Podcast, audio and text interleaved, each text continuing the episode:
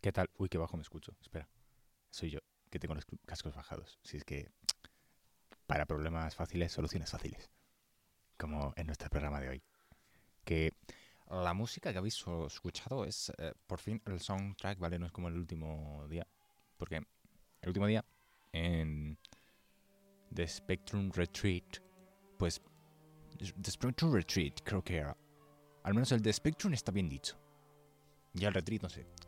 Pero bueno. En la... Mm, la música esta está bastante bien, no sé, así un poco mm, clásica, ¿no? De misterio. Bájalo un poco, por favor. Ahí. Es que se me escucho más la música que yo. Cositas del directo. Em, a ver. En este mm, juego, espera un segundo que tengo la hoja mal puesta en mis apuntes eh, gloriosos y increíbles. Se llama Game Deck, ¿vale? ¿De qué va Game Deck? Pues eres un detective de videojuegos. No muy difícil de averiguar. O sea, el juego se llama Juego Detective. O sea, a ver, tampoco se lo han currado mucho. Hay cositas. Pero bueno, a ver, empecemos con los desarrolladores hermosos, que en esta ocasión son eh, franceses, parece ser. Anchar Studios, con la sede central en Lequin, Francia, y fundado en 2012. O sea que el año pasado cumplieron 10 añitos. Felicidades por estos 11 años que habéis cumplido este año. vale. La fecha de lanzamiento fue el 16 del 08 del 22. O sea, que en realidad este juego tiene unos... Espera, las matemáticas. Unos 7 años, más o menos. Y, a ver, la verdad es que salió el juego un poco a la par de Cyberpunk, ¿no? Cyberpunk tiene otros 6, 7 añitos. Aunque son dos estilos de juego muy diferentes. Uno 3D, mundo abierto completamente. En este caso tenemos un juego Cyberpunk también.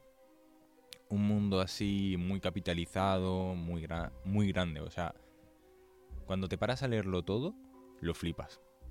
Porque si algo que os recomiendo es leerlo absolutamente todo. Que vas, vais a tener que leer una barbaridad. O sea, un libro de 1500 páginas se queda corto. Pero bueno, si os gusta el tema de detectives, así un poco Sherlock Holmes y todo esto, dudo mucho que sufráis jugando a este hermoso juego, ¿vale? La edad mínima, unos 16 años. Mm, por el simple hecho de que hay algunos mundos que son un poco... O sea, literalmente hay un mundo que se llama mundo depravado. Por eso le he puesto esta edad, ¿vale? Porque no he encontrado decir en sí la edad mínima del juego. Plataformas. PlayStation 5, Nintendo Switch y PC. O sea, está en bastantes plataformas bastante importantes.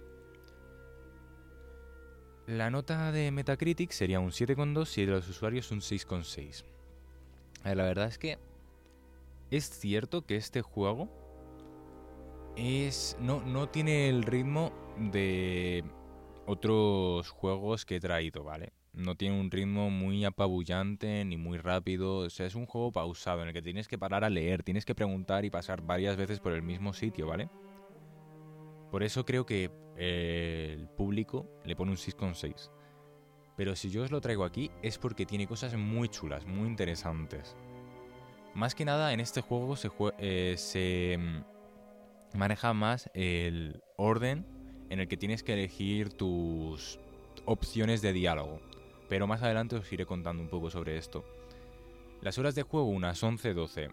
La verdad es que cuando lo empecé a jugar estaba un poco curioso porque decía, madre mía, qué peñazo tener que leer tanto. Pero no, o sea, se, hace rápido. Hay algunas escenas que obviamente es un poco lo... déjame en paz, por favor, solo quiero abrir esta puerta. Pero según te vas haciendo el juego, a las opciones de diálogo y todo esto, vas comprendiendo un poco por dónde van los tiros. Como ya he dicho, la temática es Cyberpunk, un videojuego de rol, tú tienes tu personaje que te lo puedes configurar como tú quieras. tienes dos formas de hacerlo, ¿vale?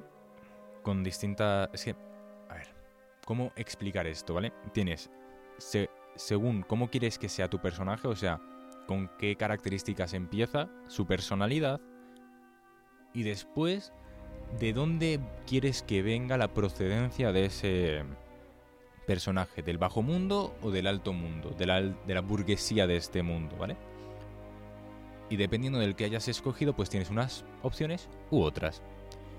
Yo, por ejemplo, lo jugué con el bajo mundo, porque aquí, trabajador desde el principio. Y bueno, no sé, pensé, la gente suele empatizar más con los del bajo mundo, así que ¿por qué no elegir el bajo mundo que me va a dar bastante más pie a la gente a la gente de a pie y todo eso, de yo os comprendo, tío, soy del barrio. O sea, yo vengo de la calle y todo eso. Ahora bien, lo importante os lo pongo ahora, ¿vale? Justo después de esta hermosa canción que me van a poner, que ahora mismo creo que es la de Cyberpunk 8 Runners. Os la dejo por aquí, ¿vale?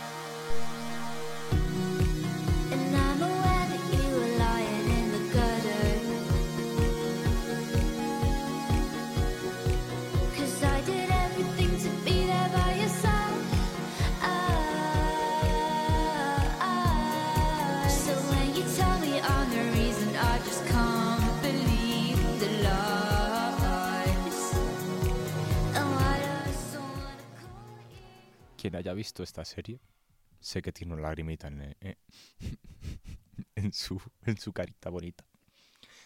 Bueno, sigamos con nuestra querida investigación, nuestra bonita investigación para descubrir este hermoso juego. Vale. El mundo. Como siempre, ¿de qué va mm, este hermoso, precioso mundo cyberpunk, el cual está controlado por las megacorporaciones y por el capitalismo absoluto? Pues en sí hay dos formas de encontrarse, ¿vale? Es algo así como un multiverso. Tenemos Realium, que es el mundo de carne y hueso, y después tenemos el amplio abanico de mundos virtuales de en los cuales podemos meternos con una especie de cascos como los de Sword Online, ¿vale? Para quien no sepa, es algo así como un casco que te inhibe mm, un poco eh, tu movimiento. O sea, a partir de del cerebro corta ahí la conexión con el cuerpo y hace que tu personaje se mueva en el juego según tú pienses o lo que tú hagas, según actúes. Que por cierto, estoy esperando esa tecnología, o sea, tiene que ser increíble. Obviamente no quiero que pase como un anime Se quedan encerrados y bueno, si mueres ahí, mueres en la vida real. Mm, eso no mola tanto, pero si hacen esa, tecnología sería, un, sería increíble. Pero creo que todavía tardarán siglos en conseguirlo, pero bueno. Vale, algunos mundos son época de cosechas, que visitamos en el juego, o por ejemplo, mundo depravado, que es la primera misión de todas, ¿vale? Voy a mm, explicarlo un poco, explicaros un poco la historia, ¿vale? En este mundo tenemos una secta o algo por el estilo que tiene mucho valor en el mundo, en este mundo, ¿vale? Que alaban al gran árbol, algo así como un Yggdrasil. Eh, que mm, es que es muy complejo, ¿vale? Me lo estudié en su momento, pero es que ahora mismo no me acuerdo. es una especie de árbol que te mm, da tus mayores deseos. Y hay una secta que está buscando información sobre él. Además de que se hacen varias referencias a que en realidad nosotros, e, ellos, bueno, ellos están en una simulación controladas por alguien. Por ejemplo, en una de las conversaciones con dos chicas que suelen estar en todas las misiones, que son parte de esta secta o de este grupo de personas, em, nos hacen una serie de preguntas y nosotros solo podemos pulsar a eso, porque aunque nos den cuatro opciones, esas cuatro opciones son lo mismo. Hay una pregunta que dice, que nos hacen que nos dicen, dime un número sin pensar. Todos los números son 314. Y se lo han preguntado a más personas en ese mismo mundo y solo dicen 314. Cosa bastante curiosa porque nos hace pensar un poco, ¿no? en realidad estamos haciendo esto porque queremos o porque nos están obligando. Al menos en el juego, ¿vale? O sea, no me voy a poner tema paranoico, esto es una simulación por ahora. Por ahora. Los personajes, ¿vale? En sí hay pocos personajes así recurrentes. Si eso, las dos chicas estas que os he dicho que aparecen en todos lados. El propio Game Deck, que somos nosotros, es nuestro personaje, que depende de cómo lo hagamos, tendrá unas oportunidades u otras en las conversaciones, bla, bla, bla, bla, bla, bla. Tenemos también un hombre al que le hicimos un encarguillo em, en la primera misión de todas, que nos ayuda en las en siguientes misiones. Y un compañero de, em, por así decirlo, un asistente, un ayudante, para poder solucionar algunos crímenes, ¿vale? Los finales. Eh, los finales en sí, al ser los casos un poco inconexos aparentemente, al ser casos separados los unos de los otros, pues la verdad es que no... Espera, me he ido. Uh, no, no te da mucho pie a seguir una historia en sí concreta, ¿vale? Eso sí, puedes hacer. Puedes sacar tus conclusiones millones. Lo único que el juego te guía mucho. O sea, la interfaz, imaginárosla como un puntito. A la izquierda tenéis interrogantes, que es la información que os vais consiguiendo según las conversaciones que hagáis. Y a la derecha tenéis vuestras suposiciones. Según vayáis desbloqueando información, esas suposiciones se irán desbloqueando. Yo recomiendo obviamente investigar todo muy bien para no dejarse nada atrás y poder ir perfectamente a quién es el culpable. Aunque podéis equivocaros mucho porque hay algunas conversaciones que son más importantes, ¿vale? Y en ese momento tenéis que pensar muy bien qué es lo que queréis preguntar, qué es lo que tenéis que responder, aunque vaya en contra de vuestro de, vuestra forma de ser o de pensar porque si no, no vais a conseguir esa información que queréis. Por ejemplo, estuve escuchando un podcast sobre un, un investigador privado, ¿vale? Un detective privado. Estoy haciendo un programa de detectives y no me salía detective. Oh, Dios mío. Bueno, el podcast, en el podcast decía el hombre, yo en mi, en mi trabajo tengo que mentir mucho para conseguir la información que necesito. Aunque yo en mi vida personal mentir sea lo que peor, lo que menos me guste, al fin y al cabo, a la hora de investigar algo, tienes que ganarte la confianza de esa persona para saber la verdad. Ahora bien, tú tienes que elegir qué verdad elegir. Por eso este juego lo hace tan bien. Porque te dan mogollón de versiones, mogollón de pistas, a veces falsas, a veces reales. Tú eliges qué camino seguir para conseguir ese final. Cuando terminas esa misión, llegas a un cuarto, a tu propio a tu propia habitación, tu propio sitio así súper bonito en el que conoces un poco más de la historia del propio Game Deck, cómo ha llegado hasta ahí, qué es lo que ha hecho para llegar hasta ahí. Ves los juegos que tiene, ves las noticias, que ahí justo es donde os dirán, por ejemplo, mm, se, mm, se sospecha sobre esta persona que puede estar explotando a niños que es justo la segunda, la segunda misión, ¿vale? Pues al día siguiente veis las noticias y, y os dicen eso. Depende de que hayáis elegido, pues os dicen una cosa u otra. Tened cuidado. Pensad bien. No vayáis a lo loco porque si no vais a errar y podéis llegar a conseguir que muera gente. En el juego, ¿vale? Ahora bien, esa, esa habitación es el lugar de conexión entre todos los casos que, vamos a resolver. Y el ordenador sobre todo. En el ordenador vamos a encontrar correos de agradecimiento que vamos a tener que responder y otros contratos. Aunque no puedas elegir entre los contratos que quieras, eh, que quieras, cosa que estaría guay porque dices, vale, quiero este que es sobre un gobernador que le han secuestrado al hijo este que piensan que su mujer le está engañando, yo qué sé. O este que... bla, bla, bla. No, aquí vas y es completamente automático. Pero bueno, se acepta. Los... Las investigaciones que se hacen suelen tardar dos o tres, tres horas más o menos en completarse. Este juego tiene dos niveles de, dificultad, ¿vale? Novato y detective experto. En el, en el detective experto no puedes parar la, la, investigación. Tienes que terminarla sí o sí, porque si no, no se te guarda el proceso, lo que has hecho, el progreso realizado.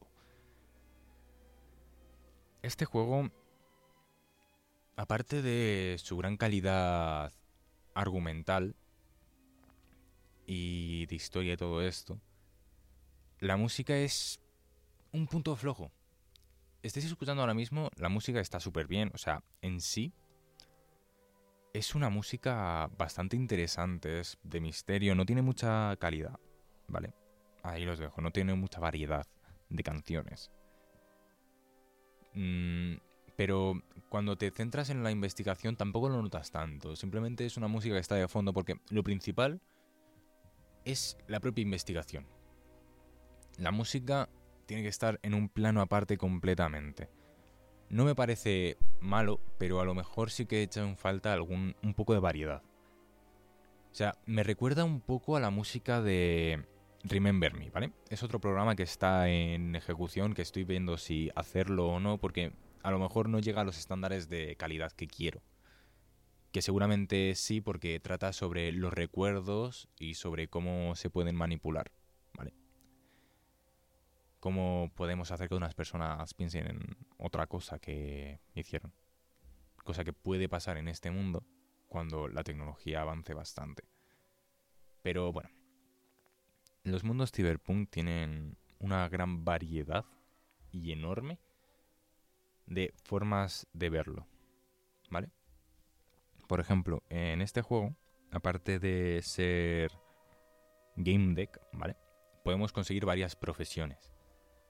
Podemos ser médicos, influencers, literalmente, matones o hackers, ¿vale? ¿Cómo conseguimos desbloquear esto, estas profesiones con puntos de habilidad que nos dan las conversaciones? Según las respuestas que demos en cada una de las conversaciones, nos darán puntos de habilidad en compasión, puntos de habilidad en ser directo, creatividad, cosas así hasta un total de cuatro puntos de actividad, de cuatro puntos de habilidad, ¿vale? Y eso mm, va a dejar marcada la forma de pensar y de actuar de tu personaje. O sea, van a dejar reflejada tu forma de pensar, básicamente. Vale, con el médico podemos ver cosas y hablar sobre ¿estás bien? ¿Te has pasado horas de juego? ¿Necesitas algo, tomar algo? ¿Necesitas dejar las drogas? Posiblemente. Hay un momento en el juego en el que nuestro game deck cree que una persona le eh, está tomando muchos psicotrópicos para poder seguir jugando sin parar. Cosa que no es buena y eso hace que ganemos más por así decirlo, puntos con esa persona para que nos dé información. También podemos ser influencers. Con esto básicamente podemos manejar la mente de la gente para que piense unas cosas u otras. Podemos conseguir que nos cuenten información aunque no quieran. Con Matón obviamente vamos a hacer trampa en los juegos, vamos a hacer todo lo posible para que me digan la información. Si es necesario pegarle un puñetazo a alguien, se lo pegamos y para adelante. Y después está el hacker. El hacker es de los que más servirían en sí, ya que estamos en un mundo cyberpunk, la tecnología es muy avanzada. Necesitamos arreglar cosas. Arreglamos todo lo que sea necesario. Necesitamos abrir puertas que el nivel nos impide. Las abrimos tecleando un par de códigos. Necesitamos curar un virus informático con habilidades más avanzadas de hacker, podemos hacerlo perfectamente. Y todo esto, o sea, todo lo que os estoy contando está todo centrado en un sistema de conversaciones muy complejo, de información aún más complejo y una historia que con, lo, con las, las entradas que nos están dando en nuestro cuaderno, el mundo es enorme para que veáis que no es necesario tener un mundo abierto enorme para que un mundo sea rico en historia, sea rico en vida. Vale. La complejidad de las conversaciones ya os he dicho cómo va todo esto. Así que hoy a lo mejor dejo el capítulo un poco más corto porque me ha faltado tiempo, ¿vale? Me ha faltado tiempo en mi vida para poder completarlo mucho más. Pero quiero hablar sobre una cosa que es cierto que puede pasar en los juegos. La extorsión, el robo de identidad y de información que puede provocarse al dejar tu contraseña o simplemente por no tener activada la confirmación en dos pasos, que aunque no penséis, aunque penséis que es una es una tontería, es algo bastante importante para proteger vuestra propia intimidad y tener cuidado en la información que dais en redes sociales. Porque esto ya no es solo en los juegos, en plataformas de compra y venta, sino también en las propias en las propias, en las propias redes sociales. Vosotros cuando subís una, una historia de estoy de vacaciones o me voy durante un día de escapada a la montaña, eso es peligroso. ¿Por qué? Porque estáis dando a entender que vuestra casa está vacía. Y si tenéis a alguien que quiere robar, que quiere robaros porque habéis subido una historia en vuestra casa y habéis enseñado algo súper caro o algo que puede tener algún valor para alguien, ya os digo yo que esa persona va a estar mirando vuestras historias para ver cuándo va a tener la oportunidad de robaros. Porque al final estamos dando muchísima información en las redes sociales sobre cualquier cosa. ¿Estamos de cena en Tumbuktu? Pues de cena en Tumbuktu. Pero tenéis que tener cuidado. Las fotos de... Las fotos de las vacaciones, de vuestras escapadas, mejor subidlas después de las vacaciones. O sea, la gente va a quedar, va a reaccionar igual si lo estáis haciendo en el mismo momento de las vacaciones o dos días después cuando estéis en casa. La gente no va a saber cuándo estáis de vacaciones, cuándo no, a no ser que estéis todo el día en el móvil. Obviamente ahí no se puede hacer mucho, pero hay que tener un poco de cuidado con estas cosas. Porque en la primera misión, con esto de la información, se extorsiona a un hombre muy poderoso para que haga todo lo que él quiere. Todo lo que el extorsionista quiere que haga. Porque tiene imágenes comprometedoras de su hijo. Jugando a un juego bastante mm, variopinto.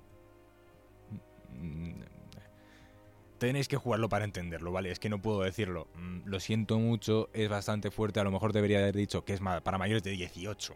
Seguramente. Sí, la verdad es que tendría que haber dicho que era para mayores de 18. Pero bueno, no pasa nada. Cosas que pasan.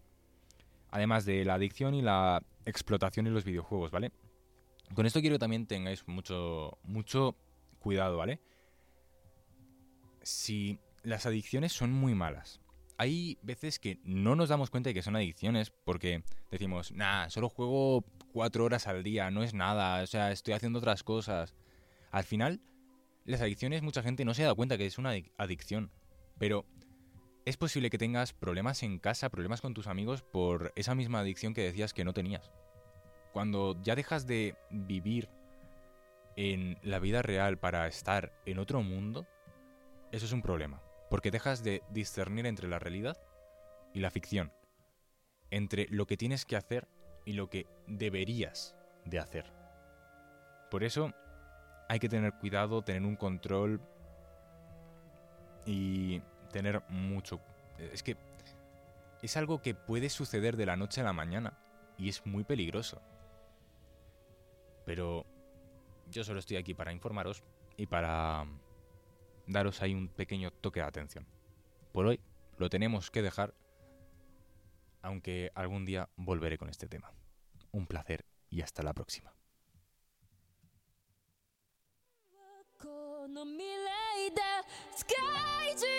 全部変えてしまえば変えてしまえば